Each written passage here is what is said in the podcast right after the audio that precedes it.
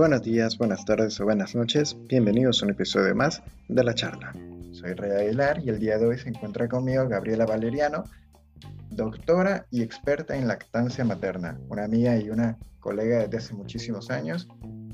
Hola Gabriela, buenos días y muchísimas gracias por aceptar la invitación. ¿Cómo estás? Buen día Rey, estamos bien. Gracias por la invitación. Para empezar, pues me gustaría introducir un poquito el tema. La lactancia materna es una actividad en la cual la madre le da un alimento completamente necesario a su hijo, que es la leche materna, y es sumamente importante. Pero, ¿por qué es tan importante, Gabriela? Ok, lo has definido súper bien. La lactancia materna es el mejor alimento que un lactante puede recibir. ¿Por qué es tan importante? Al ser un proceso fisiológico, un proceso natural para el cual todas las mujeres estamos preparadas, en el cual el bebé recibe múltiples beneficios. Estos beneficios son tanto a corto plazo como a largo plazo, que a veces pareciese mentira, pero en realidad esos primeros seis meses de vida te marcan para el resto de tu vida. Claro, es lo que decíamos, es un es una actividad de cómo, una manera de alimentar a su hijo. Y la OMS lleva definiendo una, un tiempo límite mínimo para poder brindar este alimento al bebé, que es de seis meses. Los primeros seis meses de vida, eh, ellos recomiendan que sea de lactancia exclusiva yo quisiera compartir algunos datos, bueno, no solo a vos, sino a todos aquellos que nos están escuchando, algunos datos que me parecieron muy importantes y muy llamativos que encontré eh, en la página de la UNICEF. La UNICEF dice que cerca del 95% de los bebés del mundo alguna vez han recibido lactancia. No, no estoy hablando de lactancia materna exclusiva de los seis meses, que recomienda la OMS, sino que por lo menos una vez han amamantado. ¿Podrías mencionar beneficios tanto en la madre como en el bebé? Así es, hay múltiples beneficios, ¿verdad? Se, pues, se suman también a los beneficios tanto de la madre como del bebé. Hay beneficios ecológicos, económicos y hasta sociales. Empezando por los beneficios para el lactante. Eh, la lactancia materna tiene un efecto protector.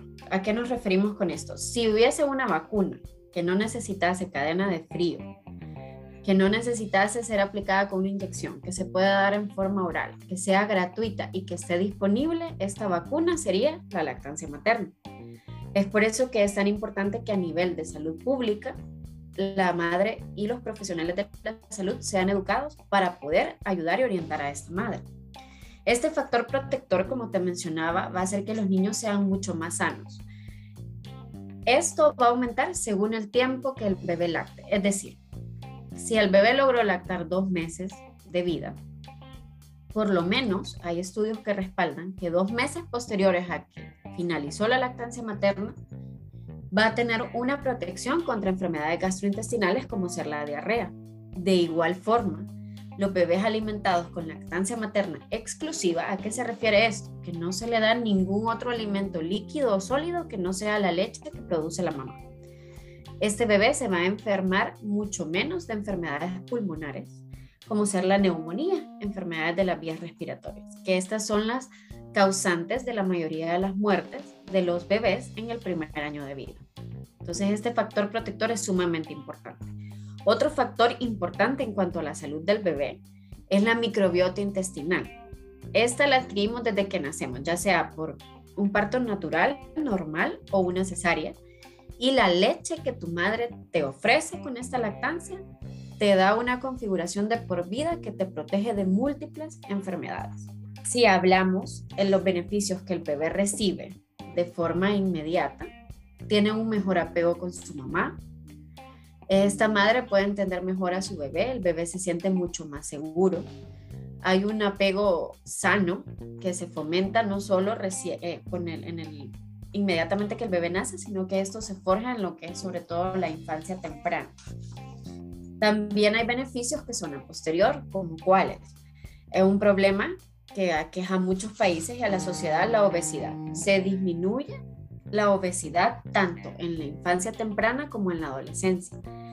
Y esta disminución de la obesidad va ligada con disminuir el que este niño o este adulto tenga también enfermedades como diabetes mellitus a futuro. Y esto va a ir aumentando según el tiempo de que recibiste la lactancia materna de tu madre. Llámese seis meses. Cuando la OMS nos dice exclusivo, como les mencionaba, solo la leche que ofrece el seno son seis meses. ¿Y hasta cuándo dar la lactancia materna? Que es una pregunta que muchas madres nos hacen a los profesionales de salud. La OMS recomienda mínimo que sean dos años y de ahí puede ser más, así como lo desee la madre, el bebé. Esto ya es una decisión muy personal, así como dar lactancia materna de la mamá y como ella se sienta más cómoda, que es lo más importante. Se dice también que los bebés alimentados con lactancia materna son mucho más inteligentes. Está comprobado que los índices del cociente intelectual aumentan según el tiempo que también se recibió la lactancia materna. Otro factor importante es que tienen menos déficit de atención y ayuda también a lo que es el espectro autista. Se reduce también la muerte súbita. ¿Por qué? Porque la lactancia materna favorece a que estés más cerca de tu bebé, a ese apego que mencionaba antes, ese contacto piel a piel. El bebé se regulan los latidos del corazón, así como la respiración del bebé, entonces fisiológicamente él se adapta mejor a la vida después del útero. Entonces esto es sumamente importante, porque también se crea ese vínculo en que la mamá está más cerca del bebé, duerme cerca de él, la lactancia no tiene horarios. Entonces todos estos beneficios van a, van a favorecer a este, a este niño, a este lactante y a, ese futuro niño con todo lo que te mencionaba anteriormente. También te decía que hay beneficios para la mamá, ¿verdad? ¿Cuáles son estos beneficios? La mamá se recupera mucho más pronto en el posparto, llámese que tuvo un parto normal, que tuvo una cesárea, porque se liberan hormonas. Estas hormonas ayudan a que el útero se contraiga, vuelva al tamaño normal que tenía previo a la gestación y de esta forma también disminuye el sangrado, disminuye la anemia en la mamá. Estas mismas hormonas ayudan a que la mamá se sienta mucho más feliz, mucho más segura, confiada, disminuyendo lo que es la depresión postparto una enfermedad que lastimosamente afecta a muchas madres, ¿verdad? Todos estos beneficios sumados a que tenemos los beneficios ecológicos, porque la lactancia no deja huella de carbono, es sustentable, es un recurso renovable, sin contaminación, sin empaques ni desechos. Y todo esto pues viene a beneficiar a lo que ya sumamos día a día con esta contaminación.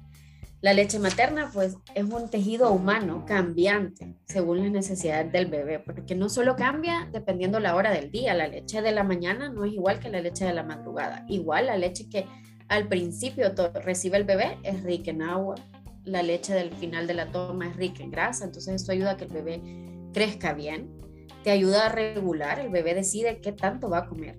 Y es por eso que cuando mencionaba anteriormente que la disminuye la obesidad, porque te disminuye eso de comer, comer, comer, el bebé va regulando todo esto a nivel cerebral. Entonces los beneficios son múltiples y podríamos estar acá hablando de ellos mucho tiempo. Sí, yo sé que este tema, cuando yo te lo propuse y te mencioné que debía de durar cierta cantidad de minutos, te puse un poco en aprieto porque es tan extenso y es tan importante que podemos hablar dos días seguidos y no vamos a terminar. Porque hay tantas cosas buenas y hay tantas cosas que vale la pena recalcar una y otra vez. Y también nuevas que uno va aprendiendo. Yo, por ejemplo, ahora mismo que lo he mencionado, yo no tenía ni idea que la leche materna en el día eh, no es la misma que la noche o que la de la madrugada. Según yo, bueno, va a contener lo mismo, pero bueno, cada día aprendemos algo nuevo y precisamente por este tipo de situaciones es que este programa eh, me encanta hacerlo, porque con una cosa nueva que aprendamos de toda esta charla, yo me, doy por satisfecho. ¿Cuándo entonces eh, vale la pena comenzar una alimentación complementaria? ¿Cómo lo ves? Así es, la lactancia materna es una recomendación general, ¿verdad? De los seis meses. Es como una guía que sea exclusiva. Pero el bebé te da indicadores y junto de la mano de tu pediatra poder llegar a decidir si se inicia antes, cuánto sería antes. Pues hay bebés que están preparados entre los 4, 5 meses para poder recibir alimentación complementaria, porque la alimentación complementaria también es otro mundo aparte en el que se evalúan muchos factores, sobre todo de, del desarrollo físico del bebé, para que éste pueda sostener la cabeza, que pueda deglutir bien. Entonces el bebé te va dando la pauta. ¿Cuándo? Estos niños y niñas te dicen cuándo comenzamos. Entonces eso queda muy a criterio de la madre y de las normas también que regula cada país o las asociaciones de pediatría.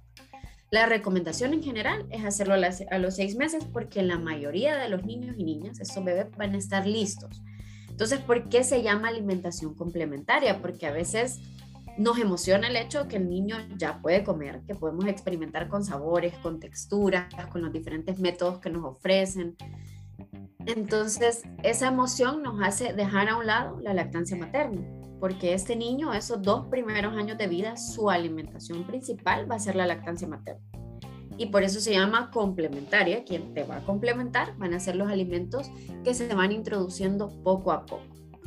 Una de las ventajas de la lactancia materna exclusiva durante estos seis primeros meses es que el bebé se va a acostumbrar, como hablaba, que la leche es un tejido humano, es un tejido que cambia.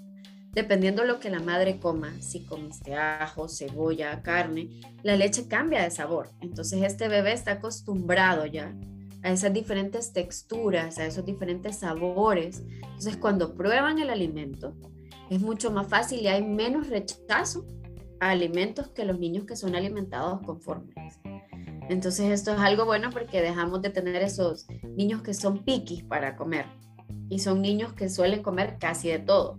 Es normal que de repente hay algo en específico que no le gusta porque para gustos sabores, pero en realidad es uno de los tantos beneficios que la lactancia materna nos ofrece. Entonces, la recomendación para las mamás al iniciar la alimentación complementaria, asesórese, ya sea de su pediatra, de su médico de cabecera, para saber cuándo el bebé está preparado, si ya está preparado para recibir alimentos y cómo se van a introducir estos alimentos para no interferir en la salud y el bienestar de este bebé. Bueno, Gabriela, ahora vas a escuchar una de las frases que más repito yo en los programas, o bueno, que repito en casi todos los programas, y es que a mí me gusta utilizar una de las palabras que mi invitado menciona, y vos acabas de mencionar recomendaciones. ¿Podés mencionar algunas recomendaciones para de repente alguna mujer que esté en proceso de embarazo o que acaba de tener a su bebé y nos esté escuchando? Claro que sí. Dentro de estas recomendaciones, a toda aquella madre que esté en embarazo o que ya su bebé haya nacido, mi recomendación principal es tener en cuenta, sobre todo cuando es el primer bebé. Cuando nace un bebé, también nace una madre. Entonces esta madre va a nacer a la vida como mamá, donde va a ser responsable de este ser humano. Entonces siempre hay que estar preparado. Si te puedes preparar durante tu embarazo, mi cosa mejor. Siempre buscando eh, personal de salud que sea pro lactancia, en el que te pueda ayudar, te pueda informar. De esta forma, saber todos tus derechos que tenés tanto durante el parto, ya sea un parto normal, parto por cesárea, y nunca es tarde. Si pasó el embarazo, el bebé nació y estás decidido a dar lactancia materna, entonces mi mayor recomendación sería eso, informarse, pedir ayuda, porque un defecto que a veces tenemos las mujeres es que no pedimos ayuda. O que a veces pensamos que la pareja también, ese padre va a estar excluido porque ya no se sabe dónde cabe este papá en la lactancia materna y claro que tiene un papel fundamental al ayudar a la madre con múltiples actividades que estén ligadas con el bebé y también con ese apego. Dentro de mis recomendaciones, nunca es tarde. No hay que perder el ánimo con la lactancia porque este es un proceso, como te mencionaba al inicio, eh, cuesta arriba.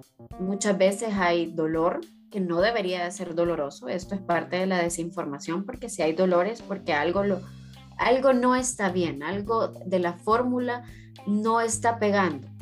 Entonces, este, un profesional de la salud acertado te puede ayudar a corregir estos errores que no son errores, sino que tal vez solo es falta de información acerca de la lactancia. Eh, si el bebé ya está tomando fórmula o ya se adaptó al biberón, también hay múltiples técnicas que te ayudan a destetarlo de ese biberón.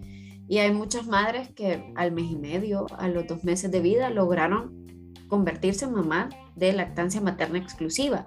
Y también hay otras opciones. Hay otras opciones como la lactancia diferida, que es la leche que se extrae la madre y se la ofrece al bebé por medio de un biberón, una jeringuilla o un vaso. Entonces, en realidad, el encontrar ese, ese profesional de la salud que te dé la palabra acertada y la información adecuada es lo que te va a ayudar a tener una lactancia materna exitosa. Excelente. Pues Gabriela, vamos a ir terminando y despidiendo el programa por hoy. Me pareció una intervención excelente de tu parte. Espero que a todos aquellos que nos hayan escuchado les haya parecido también muy importante y muy interesante la información que nos has brindado el día de hoy. No, gracias Rey por la invitación y espero que haya logrado sembrar esa semilla de que las madres decidan no tengan esa inquietud acerca de la lactancia materna y al hablar de todos estos beneficios puedan ser, sentirse interesadas y saber lo beneficioso que esto puede llegar a ser para su bebé. Seguro que sí. Bueno, pues también te dejo la puerta abierta para una siguiente invitación, un tema diferente, seguimos hablando de lactancia, lo que vos gustes. Este es tu programa y te agradezco, ¿verdad? Así que bueno, muchísimas gracias por escucharnos. Espero que sigan teniendo un buen día